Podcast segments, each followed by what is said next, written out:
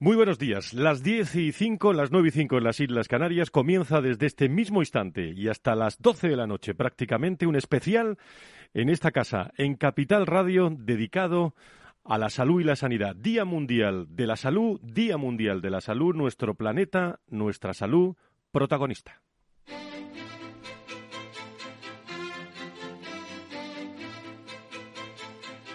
En Capital Radio, Día Mundial de la Salud Personas y empresas del mundo de la salud en directo, con la colaboración de ASPE, Patronal de la Sanidad Privada en España, e IDIS, Instituto para el Desarrollo e Integración de la Sanidad. Día Mundial de la Salud 2022. Nuestro planeta, nuestra salud.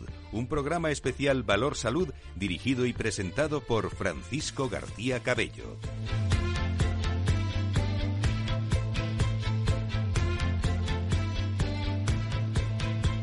Muy buenos días, ¿qué tal están? Eh, comenzamos aquí en Capital Radio un especial dedicado al mundo de la salud y la sanidad. Uno echa un vistazo a todo lo que le queda por delante con la gran oportunidad de conversar con personas y empresas del mundo de la salud. Apasionante el día, el día de hoy. Celebramos esta semana el Día Mundial de la Salud, 7 de abril. Eh, hoy y mañana y varias horas de esta semana queremos celebrar también aquí en Capital Radio el Día Mundial de la Salud en un momento muy especial, diría yo, de pospandemia, una pandemia que recuerdo, no sé si hace falta, nos azotó, nos azotó el mundo de la salud, de la sanidad y a muchas miles de personas, sanitarios, muchos de ellos, que se han dejado la vida también de nuestra, con nuestra salud y con nuestra sanidad. En el año 1948, la Asamblea Mundial de la Salud proclamó el 7 de abril como Día Mundial de la Salud. Esta fecha fue escogida en conmemoración a la fundación de la Organización Mundial de la Salud para generar conciencia sobre las enfermedades eh, mortales mundiales y fomentar también hábitos sanos en las personas. La celebración de este Día Internacional se celebra el 7, nosotros lo adelantamos y lo ampliamos, se celebra desde abril de 1950. Nosotros saben que habitualmente, desde hace ya ocho años, ponemos en antena eh, todos los viernes generando contenidos inéditos sobre salud y sanidad, el espacio Valor Salud. Un espacio diferente con personas y empresas de primer nivel de nuestra salud y sanidad, eh, capitaneado también con los asesores eh, de fondo, expertos en salud y sanidad, con IDIS, con ASPE, con COFARES, con SEDISA, hombres y mujeres que están al pie del cañón en la salud y la sanidad. Hoy les hemos preparado este especial Valor Salud en Capital Radio, un pase de contenidos con voces, con personas, con empresas de primer nivel en el panorama internacional. A eso de la una y media, por cierto, tendremos una charla con el responsable de la patronal europea de la, de la sanidad. Nuestro planeta, nuestra salud, ese es el lema del Día Mundial de la Salud, donde afrontaremos, amigos y amigas, actualidad Tendremos que hablar mucho de pandemia y de pospandemia, colaboración público-privada como objetivo generalizado de la gestión y de la actualidad del Sistema Nacional de Salud. Eh, estarán con nosotros portavoces de los distintos partidos políticos en el Congreso.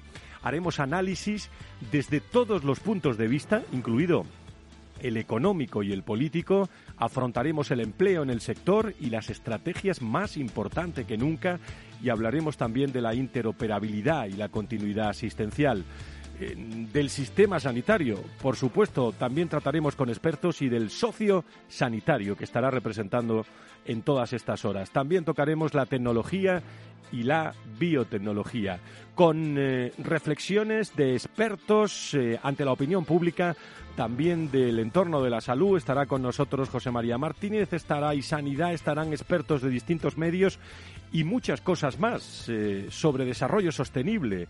Tendremos que afrontar también, como no, especialmente hoy, el conflicto bélico de Ucrania desde una visión humanitaria, por no decir humanista. El presidente de, Ucrania interviene, como saben, esta tarde en el Congreso de los Diputados a través de videoconferencia de fondo esa masacre también de Bucha de las últimas de las últimas horas donde la salud y la sanidad también cuentan mucho. Especial valor salud, especial sanidad. Hoy, eh, como digo, mañana, el 7, estaremos a las 10 con todos ustedes y el viernes programa especial de Valor Salud con los mejores momentos de este especial. Gracias a todos, ¿eh? al equipazo técnico de producción que va a hacer posible coordinar a más de 50 personas que van a pasar por estos micrófonos, por esta atalaya que hoy se convierte en la reflexión sobre el Día Mundial de la, de la Salud. Gracias también a, Iris, eh, gracias a todo el equipo de, de ASPE, gracias también al Hospital de Fátima, al Grupo San Roque, al Grupo Recoletas, a Vitas, a IMET Hospitales, a la Clínica de la Asunción, a HM y a Vitalia como promotores, patrocinadores también de este encuentro. 10 y 10, 9 y 10. Afrontamos la primera mesa, nos espera el consejero de salud de la Comunidad de Madrid. Día Mundial de la Salud en Capital Radio. Nuestro planeta, nuestra salud. Personas y empresas del mundo de la salud en directo con Francisco García Cabello. Y antes de comenzar, eh, quiero saludar, eh, creo que lo tenemos en línea, también a Carlos Rus, al presidente de la Patronal de la Sanidad Privada en España y presidente de la Comisión de Salud de la COE. Don Carlos, muy buenos días, bienvenido. ¿Qué tal? Muy buenos días, Frank. Muchísimas gracias eh, por todo el esfuerzo también de todos los hombres y mujeres del, del mundo de la sanidad privada hoy presente aquí en este programa. Encantados. Al final es un punto de encuentro que es muchas veces hacemos eventos, hacemos jornadas con mesas redondas. Hoy lo tenemos en directo, hoy todo se produce directamente en vivo y yo creo que es un, punto de encuentro con más de 50 profesionales, ámbitos políticos, institucionales, todos presentes hoy y todos para dar su opinión y yo creo que va a ser seguro muy interesante. Muy bien, tenemos en línea, no sé, Ángel de Benito, eh, desde, desde el IDIS como secretario general, director de orientación médica también de MAFRE. Don Ángel, encantado de saludarle. Muy buenos días. ¿Tenemos Ángel de Benito? Bueno, pues enseguida me decís cuando lo tengamos en línea. El que sí tenemos, que, creo que está escuchándonos ya, es a don Enrique Ruiz Escudero, consejero de Sanidad de la Comunidad de Madrid. Señor consejero, muy buenos días, bienvenido. Hola, muy buenos días. Muchísimas gracias. Bueno, qué bienvenida podría dar hoy en este Día Mundial de la, de la Salud, un Día Mundial de la Salud, con un lema, consejero, nuestro planeta, nuestra salud. Bueno, en primer lugar que quiero agradecerles la, invitación para, para este programa, especialmente poder conversar contigo personalmente. Y bueno, yo creo que conmemorar un día tan espacial como es el Día Mundial de la Salud, pues es algo que, yo creo que es bueno para todos y sobre todo eh, impulsar estas mesas de debate que van a ser a lo largo de, los próximos días y por los temas elegidos y por los ponentes que van a participar, desde luego que van a ser despertar gran interés y seguro que van a ser muy provechosas y sobre todo también quiero agradecer a tanto a ASPE como a IDIS el, patrocinio de este de estos eh, de esta de estas jornadas porque son fundamentales. Y bueno yo creo que que es eh, tratando de, de sintetizar al máximo no yo creo que tener un entorno saludable es absolutamente vital para para la prosperidad económica, también el cuidado del, patrimonio natural y el bienestar social. Yo creo que hay que hacer eh, buena reflexión sobre lo que ha ocurrido eh, con el COVID-19, especialmente eh, estos dos últimos años y yo creo que hay que sacar conclusiones en positivo, ¿no?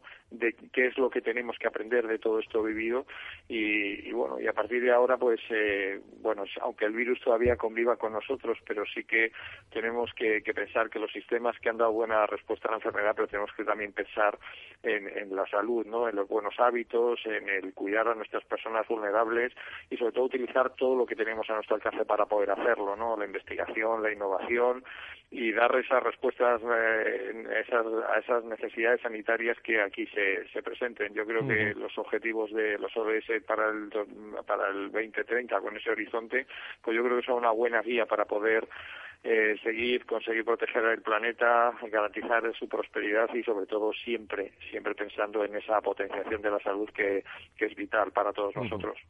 Consejero, eh, ha hablado de, de todos, eh, bueno, ha mencionado la, la, pandemia también. respecto a todos estos datos que, digo por analizar los datos de, de fondo, ¿qué desafío eh, nos ha dejado esta, esta pandemia? Porque detrás de los números hay personas, hombres del mundo, mujeres y hombres del mundo de la salud y de la, y de la sanidad, pero ¿qué desafío eh, podemos reflexionar con el consejero esta mañana? Bueno, los desafíos eh, de, a nivel sanitario yo creo que, abarcan todas todas las líneas de actuación que debe marcar eh, una consejería como es en este caso la consejería de Madrid no y yo creo que la consejería de sanidad.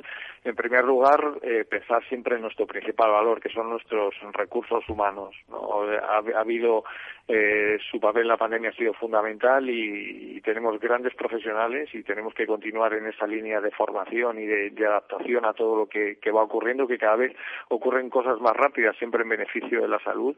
Luego también algo que hemos visto durante la pandemia que ha sido tener unas infraestructuras sanitarias tanto a nivel hospitalario como a nivel de, los centros de, salud que tengan ya cada, vez más capacidad de resolución y que, se adapten más a esta, a esta situación que hemos vivido con esa capacidad de transformación o de elasticidad algo que hemos trabajado muchísimo durante la pandemia, que es el trabajo eh, no presencial, siempre asociado a unos buenos sistemas de información eh, que permitan eh, mayor accesibilidad por parte de los ciudadanos y sobre todo que nos reporten datos y datos de calidad para la toma de decisiones, profundizar en la investigación que nos ha ayudado muchísimo y pongo el ejemplo más claro en las vacunas o en los tratamientos antivirales y sobre todo que todo esto repercuta en el, en el ciudadano que, que en esa lucha permanente que tenemos contra el tiempo ¿no? en dar esa respuesta y sobre todo que sean profesionales eh, más capacitados y también ciudadanos cada vez más expertos en el conocimiento de su salud. Yo creo que todo eso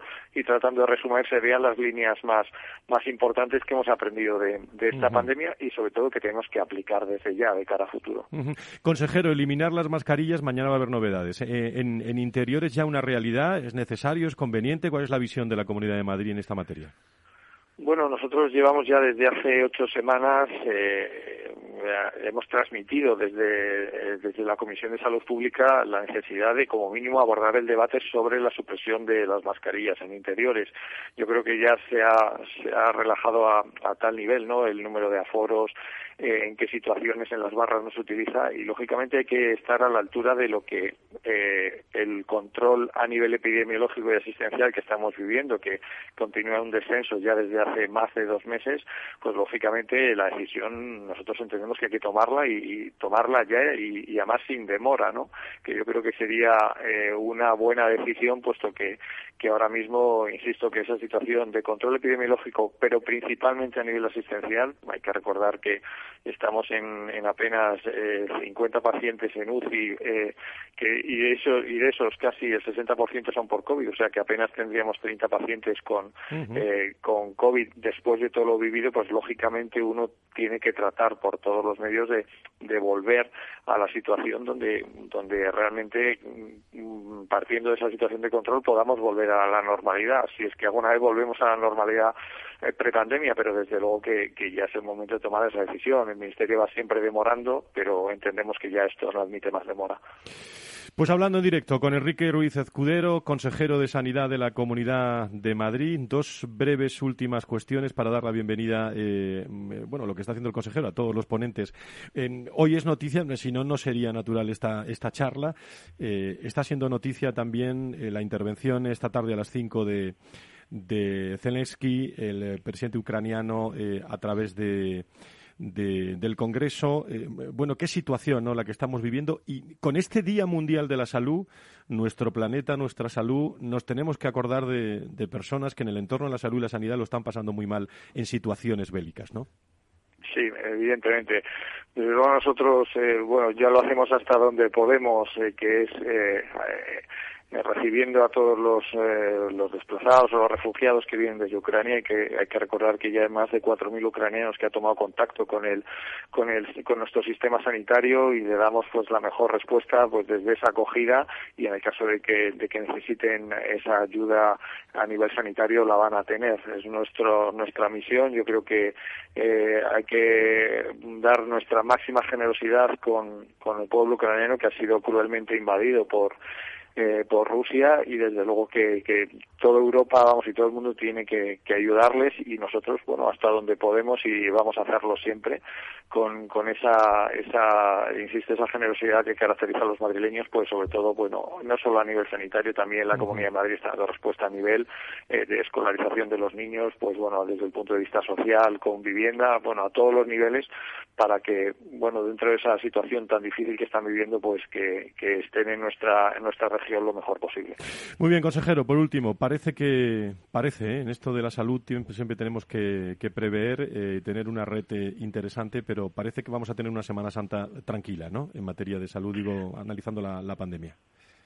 Sí, a nivel en términos de, pandemia, bueno, continuamos eh, en ese mm, descenso de, casos muy leve, pero bueno, pero continuamos y lo más importante es que a nivel del control hospitalario, que realmente lo que nos ha mantenido siempre ese pulso con, con la pandemia, pues continuamos descendiendo, que es la mejor de las noticias. Nosotros esperamos que tengamos una Semana Santa tranquila, que empieza ya este, este viernes y y bueno, y luego iremos eh, valorando lo que va ocurriendo de cara a futuro, ¿no? Pero con ese nivel de vacunación, esa respuesta tan, tan responsable que han dado los madrileños y sobre todo, insisto, que ese control epidemiológico existencial, pues sí que nos permite pues ver, sí que hablar de final de sexta ola, pero bueno, estar preparados por si ocurriese algo que esperemos que no sea así, porque ya después de dos años de pandemia yo creo que ya, ya hemos tenido más que suficiente.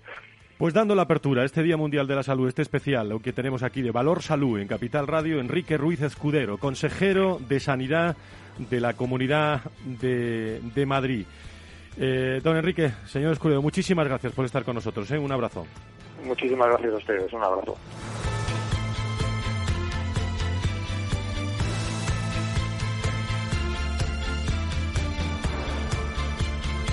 Día Mundial de la Salud 2022. Nuestro planeta, nuestra salud. Estamos en directo, vamos a analizar las palabras del eh, consejero con Carlos Rus, presidente de la patronal de la sanidad privada en España. Ahora sí creo que está Ángel de Benito, secretario general del, eh, del IDIS. Don Ángel, encantado de saludarle. Muy buenos días. ¿Qué tal? Buenos días, Fran. Encantado de estar, de estar en esta mesa. ¿eh? Muchísimas gracias por estar con nosotros. ¿eh? Es que es un programa interesantísimo y muy, muy de actualidad.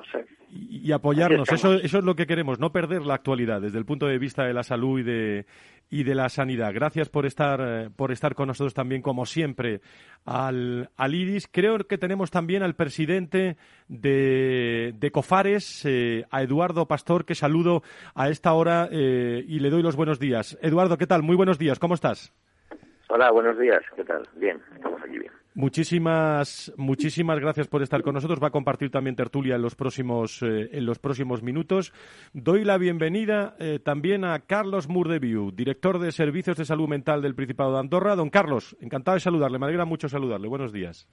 Muy buenos días, Fran. El placer es mío de compartir este espacio, este tiempo con vosotros. Un placer y un honor. Muchas gracias. Muchas gracias. ¿Cuántos temas de salud mental podemos, eh, podemos comentar? Pero primer, primer balance, cuando yo quiero saludar eh, también especialmente a Antonio eh, Burgueño Carbonel, que lo tengo enfrente en los mejores momentos para hablar de salud y sanidad. Bueno, yo tendría que estar una hora presentando a Antonio, por lo tanto, eh, como el director general de salud de la Comunidad de Madrid, muchísimas cosas más, un hombre que ha influido mucho en la sanidad de nuestro país y ha aconsejado también muy bien en el mundo de la salud y de la sanidad, y un experto que tenía que estar en esta, en esta mesa. La mejor forma de presentarle es doctor. Buenos días. Doctor, ¿cómo estamos? Hola, muy buenos días, bueno, eh, pues empiezo por usted. ¿Qué, ¿Qué, le han parecido las palabras del consejero?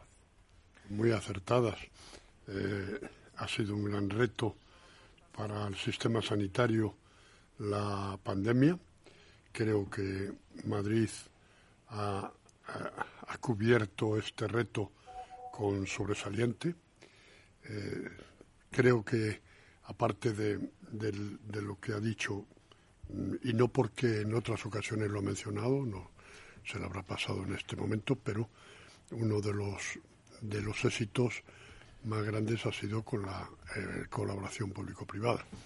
Quiero decir que, que Madrid abrió eh, la pelea y la lucha con todos los recursos sanitarios y gracias a ello, precisamente por esta integración, el consejero pudo permitirse el tener un batallón de primera magnitud. O sea, no hay una, una, zona ni una consejería en España que tuviera tan, tantos efectivos y tan eficaces efectivos como contó Madrid desde el primer momento. Primera valoración de las palabras del consejero y también de, este Día Mundial de la Salud. Recuerdo nuestro planeta, nuestra, nuestra salud. Eh, Ángel de Benito, desde la Secretaría General de, de IDIS, eh, primeras palabras. Bueno, estoy totalmente de acuerdo con Antonio. Eh, los, los, elementos que ha, que ha planteado el consejero, sin ninguna duda, han sido las claves, ¿no?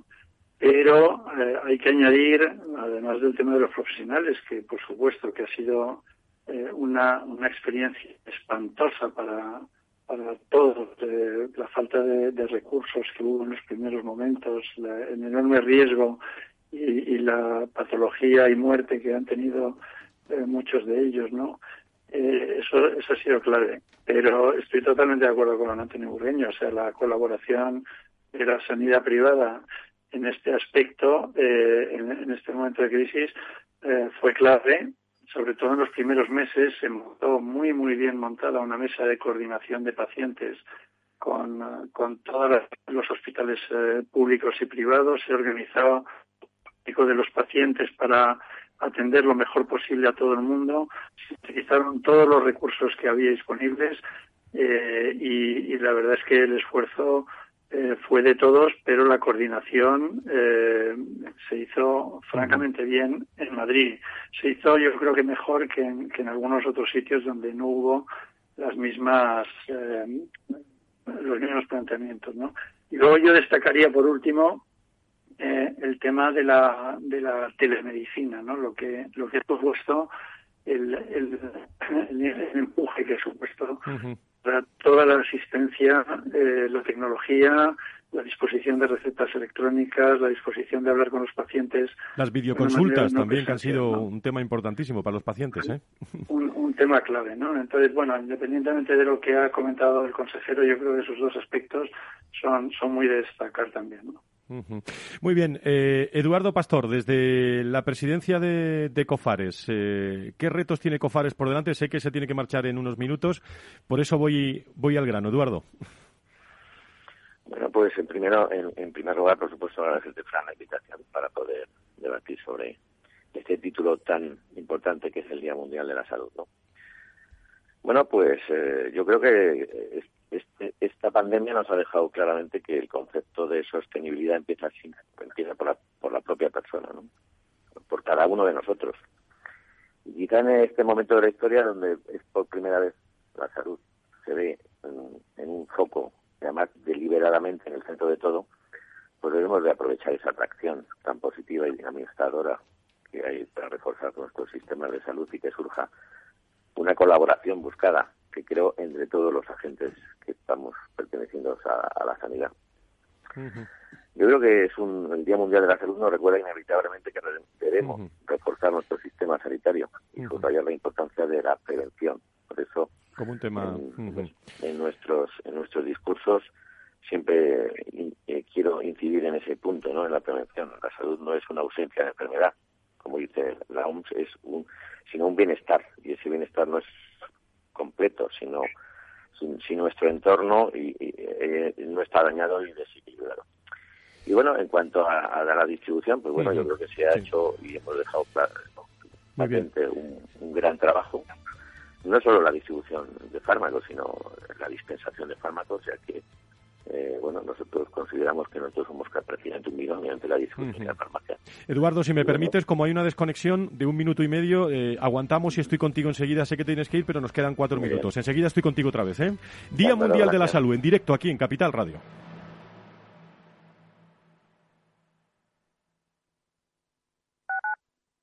Capital Radio Madrid, 103.2. Nueva frecuencia, nuevo sonido. De la mano de Alejandro Mazón y el equipo de Cuídate Deluxe, llega el chico del chándal a El Balance para ayudarnos a estar en forma y mejorar nuestro bienestar general. Los miércoles a las ocho y media de la tarde en El Balance. Capital Radio. Este año está siendo más seco de lo habitual. Las últimas lluvias han ayudado a almacenar agua en los embalses madrileños, pero no debemos confiarnos. Por eso, desde Canal de Isabel II nos recuerdan la importancia de hacer un uso responsable y eficiente del agua. Cada pequeño gesto cuenta, porque la lluvia es muy suya, pero el ahorro es muy nuestro. Cuidemos el agua.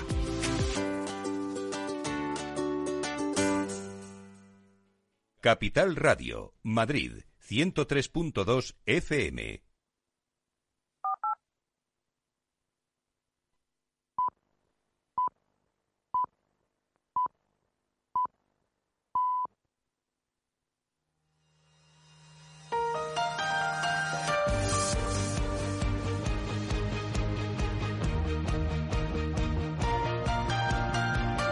En Capital Radio, Día Mundial de la Salud con Francisco García Cabello. Nuestro planeta, nuestra salud.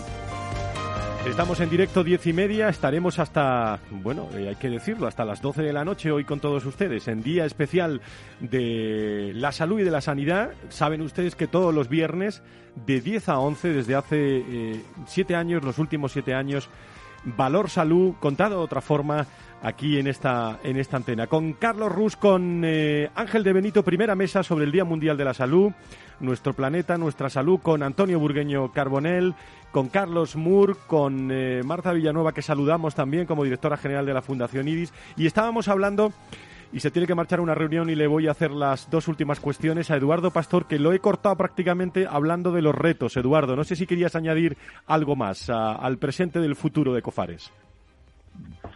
Pues eh, mira, eh, simplemente nosotros en Cofares eh, pensamos que la sostenibilidad ha supuesto un nuevo despertar, ¿no? Y es un cambio de paradigma. En Cofares, como empresa sanitaria que es, lo sostiene empieza por la persona que trabaja con nosotros, nuestros colaboradores. De hecho, la salud puede y debe apoyarse desde el mismo lugar de trabajo. Por eso hemos intentado crear las condiciones laborales óptimas y en eso estamos en ese proyecto. No solo la salud de las, de las personas, de la sociedad a la que nosotros distribuimos medicamentos, sino que hemos, hemos pensado también en que nuestros colaboradores pues tengan eh, un lugar de trabajo adecuado. ¿Cómo? Pues, pues con las políticas de conciliación eh, que vamos a, implementar para que tengan una accesibilidad horaria entre los padres y los cuidadores y un entorno de trabajo respetuoso.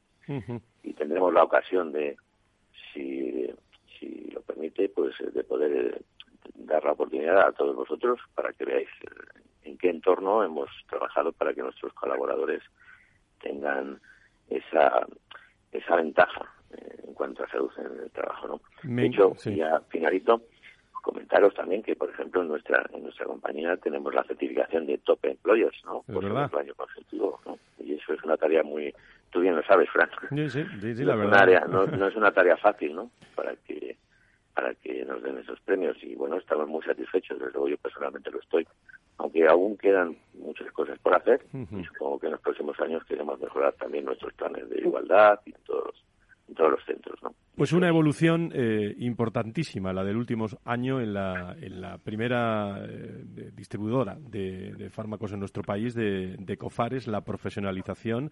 Y efectivamente en las personas y en la forma de contarlo eh, también de, COFARES, que plantea muchos retos, pero por acabar, Eduardo, mm, en dos años en los que, bueno, si se ha visto una COFARES de verdad, se ha visto una COFARES muy, muy cercana a, las farmacias, muy cercana a los pacientes, muy cercana a esta pandemia, ¿no? Bueno, nuestro reto, y en ello estamos trabajando, es, es acercar a lo máximo posible a nuestras farmacias los productos que tenemos. ¿no? De hecho, yo creo, creo firmemente en esos estocajes de, de, emergencia que tenemos que tener preparados, aprendidos precisamente por a lo largo de esta pandemia. Hemos aprendido que no podemos depender de otros países y bueno, nosotros estamos trabajando en eso, en tener a menos de una hora de la farmacia el poder suministrar a pie de calle los medicamentos y productos de salud. Por eso muchas veces eh, desde COPARES, pues también en nuestros discursos decimos que tendremos que empezar a plantear en nuestro sistema sanitario la posibilidad de tener esos almacenes de, emergencia con unos estocajes de emergencia en los cuales no tengamos que depender pues de una pandemia, de, de una climatología o de, o de un conflicto bélico como estamos lamentablemente viendo en estos, en estos momentos. Muy bien, pues Eduardo Pastor, presidente de COFARES, en directo en este Día Mundial de la Salud. Un abrazo muy fuerte para ti y todo, y todo tu equipo. ¿eh? Un saludo a todos, pero agradeceros de nuevo la oportunidad que nos habéis dado para, para comentarlo. Muchísimas gracias por estar con nosotros, Eduardo. Un abrazo. Eh, bueno, Día Mundial de la Salud, eh, insisto, con Carlos Rus, con eh, Ángel de Benito, con Antonio Burgueño, Carbonel, con, con Carlos Murdeviu y también lógicamente con, con, todos ustedes que, que pueden interactuar con nosotros a través de las redes sociales, reflexionar a través del, del Twitter de, de, Capital Radio en directo con, con todos ustedes con el agradecimiento, eh, lo, he de, recordar también, de todos los patrocinadores eh, de esta jornada, que es larga, ¿eh? a lo largo de hoy y a lo largo de toda la semana. El Hospital de Fátima, al Grupo San Roque, a Grupo Recoletas, a, Vitas, a IMET Hospitales, a Clínica de la Asunción, a HM Hospitales, Vital y a todas las personas que se han interesado. No, no van a poder estar todos, pero, pero, pero tendremos oportunidad de, de seguir avanzando con, con, grupos hospitalarios en estos, en estos espacios. Eh, Carlos, eh, desde, desde ASPE, eh, Ángel, desde, desde, desde IDI, sé que trabajáis estrechamente los dos, desde el entorno de la sanidad, eh, la sanidad privada. Pero, ¿qué retos os planteáis? Eh, la pregunta es sencillita, pero tiene mucha enjundia también para, sobre todo porque se graba, ¿eh? de cara de cara al futuro. ¿Qué retos tenéis desde IDIS, desde ASPE, en este Día Mundial de la Salud, Carlos? Pues, Frank, a mí me gustaría hacerlo quizás desde lo más global y desde lo más global hablamos hoy nuestra, nuestro planeta, nuestra salud, pues hay 2.800 millones eh, sin vacunar. Y yo creo que esto es, es un reto que, es, eh, que sin duda eh, tenemos que hacerlo nuestro también. ¿no? si nos acercamos un poco más y nos venimos a nivel de Europa, yo creo que la guerra, su impacto, lo ha comentado el consejero, lo habéis comentado, es terrible, también es una crisis sanitaria. Después tendremos a Paul Grassus, presidente de la Europea, que nos contará cómo se está trabajando desde el ámbito de la sanidad, de la sanidad privada. Y si nos acercamos más a nuestro, a nuestro país, pues yo creo que cada, cada crisis es una oportunidad. También habéis hecho alguna, alguna referencia. Creo que es un momento de invertir, creo que es un momento de apostar por las tecnologías. Es un momento de utilizar estas tecnologías, por ejemplo, para que esa, esa atención primaria se, se, se desatasque. Es un momento de, como comentaba el consejero con las ODS, también eh, plantear alianzas y esas son alianzas que son necesarias. Necesitamos acabar con la, con la lista de espera, necesitamos facilitar la, compatibilidad de, de, los, de, los, profesionales. Incluso en el campo profesional eh, también ah, pedíamos una medida al Gobierno la semana pasada, Frank, y era que a, los profesionales ucranianos tuvieran esa consideración como de europeos efectos de poder trabajar. ¿eh? Y es una medida que ya Italia ha puesto en marcha y pedíamos también al gobierno español. No sabemos lo que se va a alargar este conflicto, pero hay que dar una posibilidad a que puedan desarrollarse y a que puedan, eh, si es su decisión, pues eh, trabajar durante, durante, este periodo o, más, si así lo consideran. Pero como mensaje, Frank, cada crisis es una oportunidad. No perdamos de vista la visión global, no perdamos de vista el, que estamos en Europa y las circunstancias que estamos viviendo tan, tremendas y a nivel nacional, alianza, colaboración y nuestra mano tendida, por supuesto, como siempre. Ángel, desde el IDIS. A ver, eh, nosotros desde IDIS, que como sabéis es, es una fundación que aglutina a, compañías aseguradoras y grupos hospitalarios, además de empresas del sector sanitario, eh, laboratorios, eh, tecnológicas y demás, eh, eh, estamos trabajando eh, muchísimo y, con el cambio que se ha producido como consecuencia de la pandemia en, un, en, desarrollar un manifiesto que, presentamos hace, hace un año y medio aproximadamente para una mejor sanidad, ¿no? Un manifiesto en el que no hablamos de sanidad privada, hablamos de la sanidad hay un decálogo en el que creemos pues que es fundamental más inversión, actualizar la tecnología, cuidar a los profesionales y por supuesto la colaboración con la sanidad privada y la pública que nos parece crítico, ¿no? Crítico porque se ha demostrado en la pandemia, pero que nos parece que eh, por otros motivos que no son sanitarios estrictamente ni tampoco económicos, pues no se desarrolla suficientemente. Entonces nosotros creemos eh, y estamos trabajando muchísimo en esta línea, la interoperabilidad y lo que hablaremos en, en otra mesa va en esta línea. Y luego hemos muy, muy importante IDIS, que es eh, los ODS, ¿no? Estamos trabajando desde la sanidad de titular privada eh, en un compromiso muy importante con los 17 objetivos de ODS y desarrollándolos en todos en todos los actos y en todas las actividades que, que tenemos.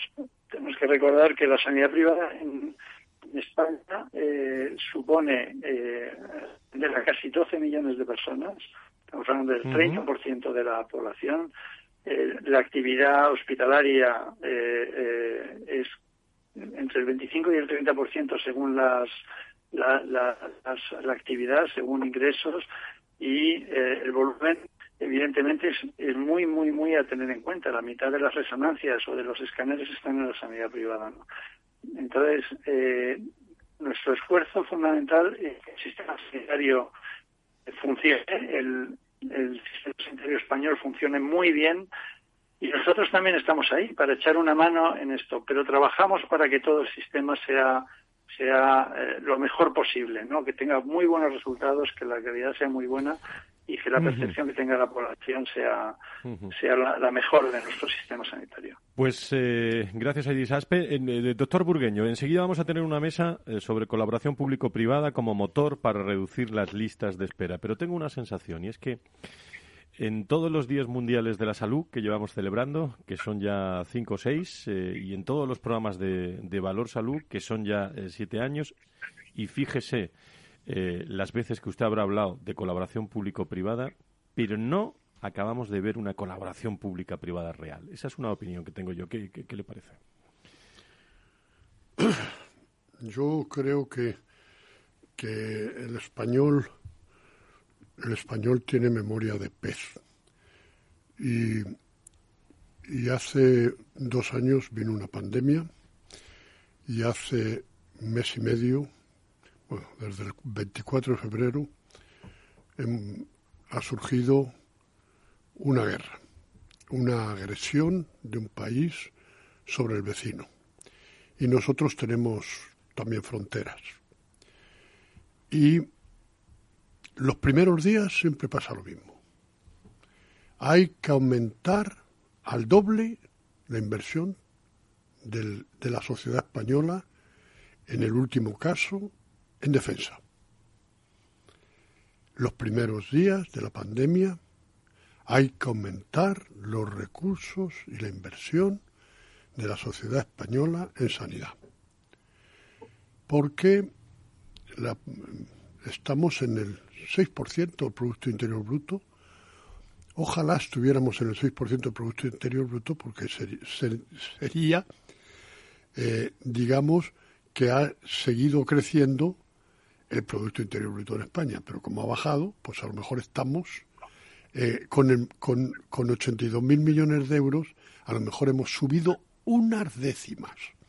Pero desde luego, cuando el mundo está el mundo está en el 10% de inversión en sanidad de media del sobre el Producto Interior Bruto. Por lo tanto, esa memoria de pez es que solo nos acordamos cuando truena de Santa Bárbara.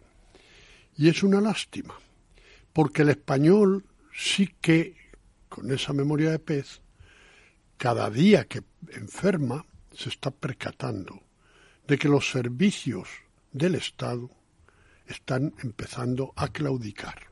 Y llevan claudicando ya años.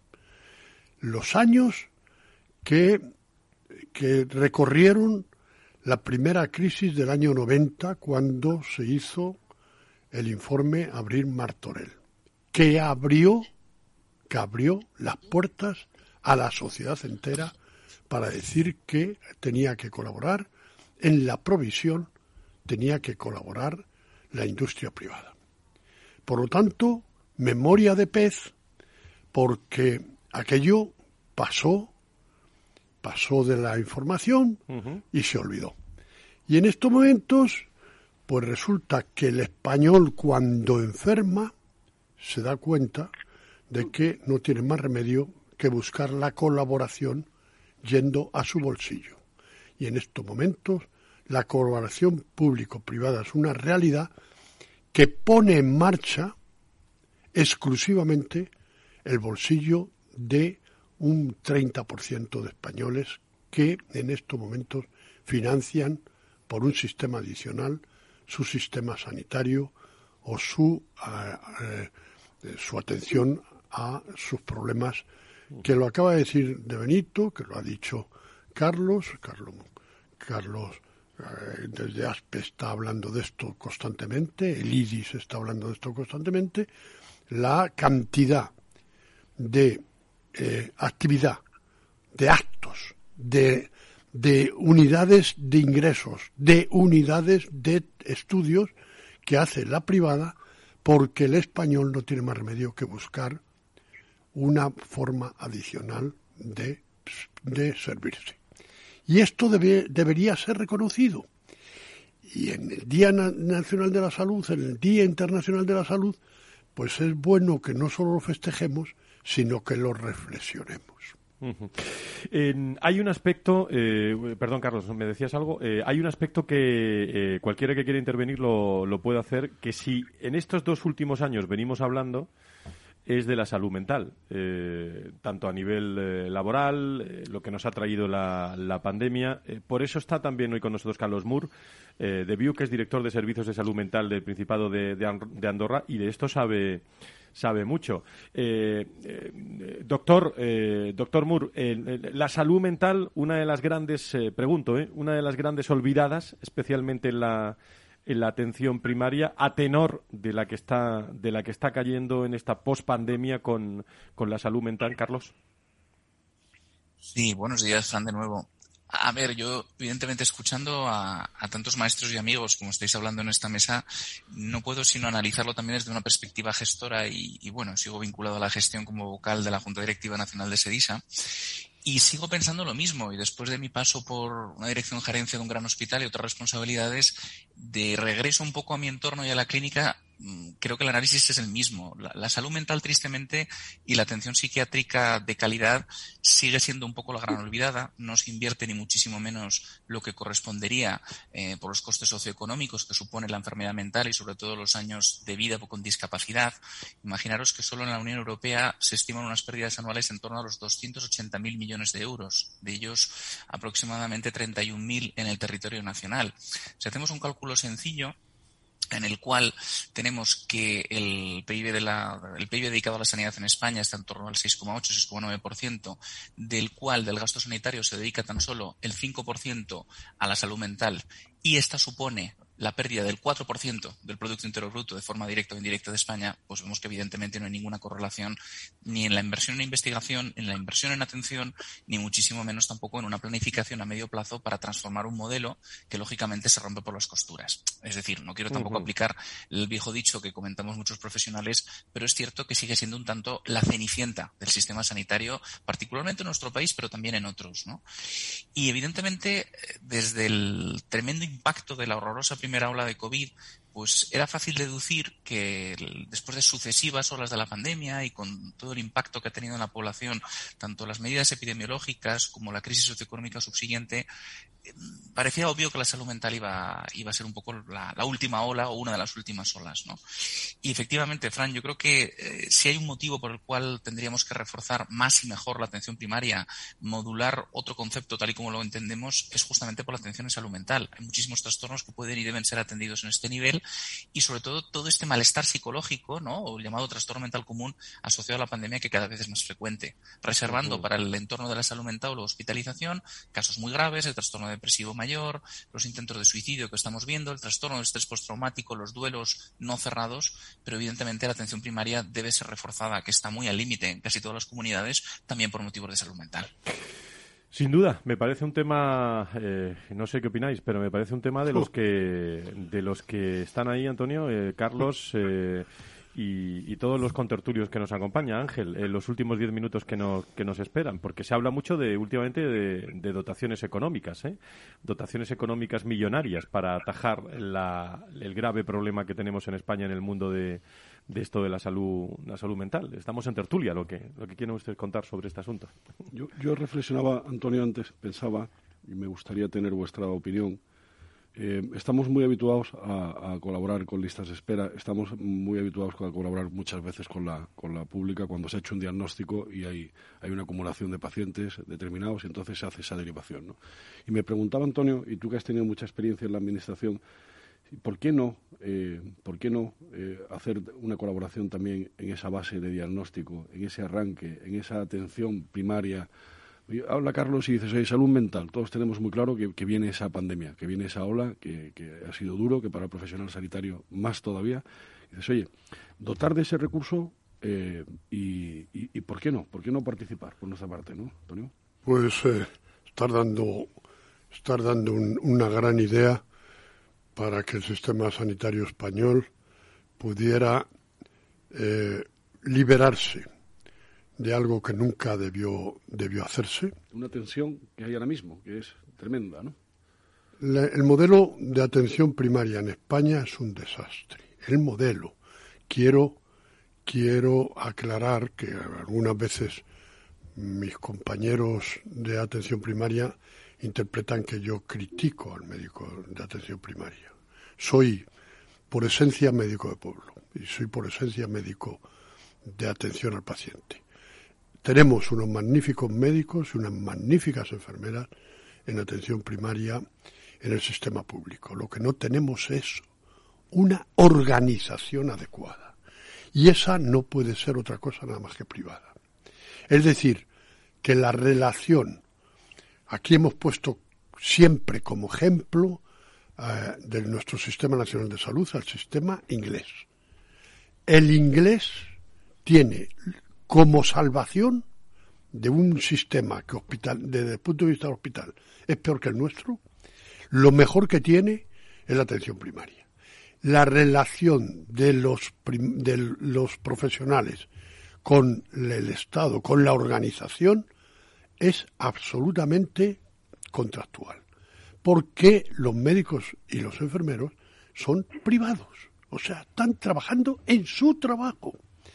Y y es, están trabajando en concierto, en, en, concesión. Eh, absolutamente, esto es que este sistema del centro de salud fue un sistema inventado desgraciadamente por la Organización Mundial de la Salud en un concierto, en, una, en, en, un, en un convenio de Alma-Ata para solucionar la atención primaria de países emergentes, en los que había que llevar no solo las aspirinas mm, al país emergente, es que había que gestionar la higiene, había que gestionar la alimentación, la nutrición de la población, y, claro, era, había que llevar un equipo de salud. Y eso se puso en España, país desarrollado, en los años ya 80, que es donde se inventa este modelo estatalista de atención primaria. No tiene más remedio que abrir el Estado. Eh, en estos momentos la crisis que tiene no se puede resolver nada más que llamando a la atención al, mundo de la industria privada, de, la, de, toda la, de todas las iniciativas eh, empresariales que hay, a que se genere una red de atención primaria alternativa donde el, enfermo, la persona, elija a su médico y elija a su enfermero. Y eso lo pague el Estado. Ángel, sobre esto. Sí, sí, estoy, estoy muy de acuerdo. A ver, es que las, las soluciones que se han planteado para temas de listas de espera, ahora evidentemente muy, muy agudizadas, que han sido peonadas, otro tipo de soluciones en, el entorno de la sanidad pública, porque la sanidad privada no tiene ese nivel de, listas de espera, ni muchísimo menos. Y eso que ya empieza a tener eh, algunas dificultades porque hay demasiado movimiento de, de, pacientes que se van incorporando a la sanidad privada. ¿no? Cuando digo demasiado lo digo entre comillas ¿no? y con cariño, pero, pero hay que prepararse no para, para olas, sino hay que prepararse en un marco en el que todos estemos cómodos y todos hablemos y nos pongamos de acuerdo, como dice Antonio. Pero sí, sí, eh, hay que darle la, la, la posibilidad al paciente, ¿no? El paciente de verdad tiene que ser el que, el que eh, tenga las soluciones en la mano. Y si le permites de alguna manera elegir en un formato en el que eh, por patologías, por lo que sea, hay unas reglas dentro del sistema público y si esas reglas de tiempos y demás no se cumplen, eh, que puedas elegir eh, otra solución en el entorno privado y le das libertad para eso, el, los modelos que funcionan así funcionan muchísimo mejor. Ocurre en Dinamarca y en otros países que ponen en marcha este tipo de programas y eh, las listas de espera mejoran claramente. ¿no? E-, es un tema que, que íbamos a hablar en la siguiente mesa, pero estoy totalmente de acuerdo con, con Antonio. El, la, esto esto se, no se va a resolver manteniendo unas reglas de eh, incentivos para profesionales y demás como las que tenemos ahora, que son muy, muy escasas y la gente está muy, muy quemada.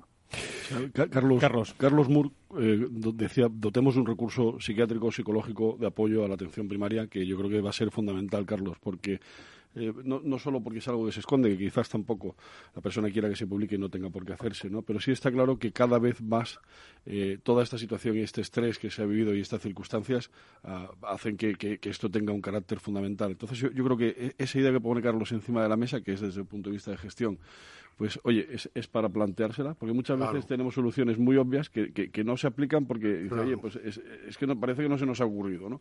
Eso y no hay que tener miedo a dejar que el ciudadano elija. Eh, no hay que tener miedo a, dar, a dar al ciudadano la posibilidad de que tome sus, decisiones y, decida también qué se hace con.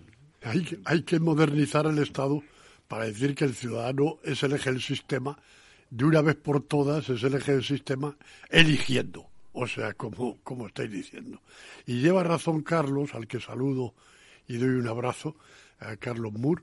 Y, Igualmente, Antonio. y, lleva razón porque el déficit en salud mental en estos momentos eh, está en, razón directa de la falta de inversión que tiene el sistema privado en salud mental.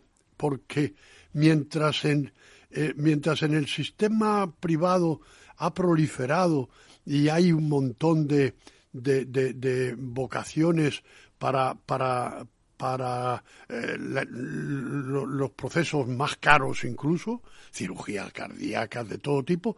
Sin embargo, en salud mental ah, está un poco retrasado la inversión privada.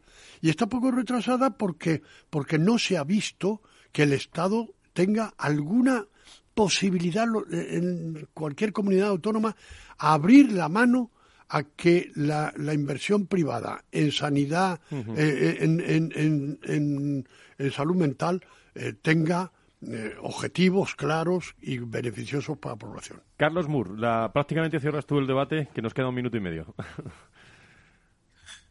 Vale, pues, pues mira, en la línea de lo que comentaba Antonio, ¿no? Yo creo que realmente si nos basamos en que la inversión en salud, que no el gasto sanitario es un concepto a desarrollar, realmente si en algún aspecto de la salud global merece la pena invertir en estos momentos es en la salud mental, puesto que evidentemente el bienestar emocional impacta también en todas las enfermedades o todos los estados de salud, en particular en las personas con, patologías crónicas. En, salud mental se ha desarrollado a lo largo de los años un modelo bastante proactivo y preventivo, y diría incluso que personalizado, que también es extensible a todas las patologías, que es el plan individual de tratamiento y rehabilitación, ¿no? el llamado plan de continuidad de cuidados. Esto se hace con un éxito razonablemente bueno, sobre todo en el seguimiento comunitario de las personas con un mayor nivel de detección, con mayor nivel de diagnóstico, con sus reingresos y que están perfectamente localizados. Pero ahora por ahora lo que tenemos es que el sistema se está viendo desbordado por nuevas demandas. Y todo ello también habría que abordarse desde la óptica preventiva, porque, insisto, hace poco más, hace poco menos de dos años ya sabíamos que, nos iba a caer todo esto, ¿no? Sabíamos que evidentemente las consecuencias sobre la población iban a ser inmensas. Y es un problema global, porque me gustaría también dejaros una cifra. Hoy estamos a día 5 de abril. Hace exactamente dos años, la misma fecha, 5 de abril, había 2.628 millones de habitantes del planeta confinados, con un confinamiento estricto. Algo inédito en la historia de la humanidad. Y, viniendo de una sociedad donde la socialización es fundamental. Es imposible que eso no, ¿Qué dato? atrajera consecuencias, ¿no? Qué dato tan interesante. Carlos Mur, Carlos Rus, eh, Ángel de Benito, Eduardo Pastor, eh, el doctor Burgueño, Carbonel, muchísimas gracias a todos por estar en este Día Mundial de la Salud en el arranque. Nos espera la colaboración público-privada enseguida. Gracias a todos. Más es obtener siempre la mayor rentabilidad posible para nuestros clientes. Mucho más es combinar esa mayor rentabilidad con un retorno social para mejorar la vida de las personas. En Renta 4 Banco queremos ofrecerte mucho más. Por eso evolucionamos, para que no tengas que elegir. Más rentable, más sostenible. Renta 4 Banco. ¿Quieres más? Frente a los impagos, vitamina D la fórmula de información empresarial exclusiva de Informa para minimizar los riesgos y facilitar la toma de decisiones. Descubre Data Powered by Informa, la solución perfecta para tu negocio. Consulta al especialista en Informa.es. Doble ahorro en Hipercor y el supermercado El Corte Inglés. Ahorra hoy con unos precios increíbles. Y ahorra mañana con el 50% de regalo que te llevas en cientos de productos.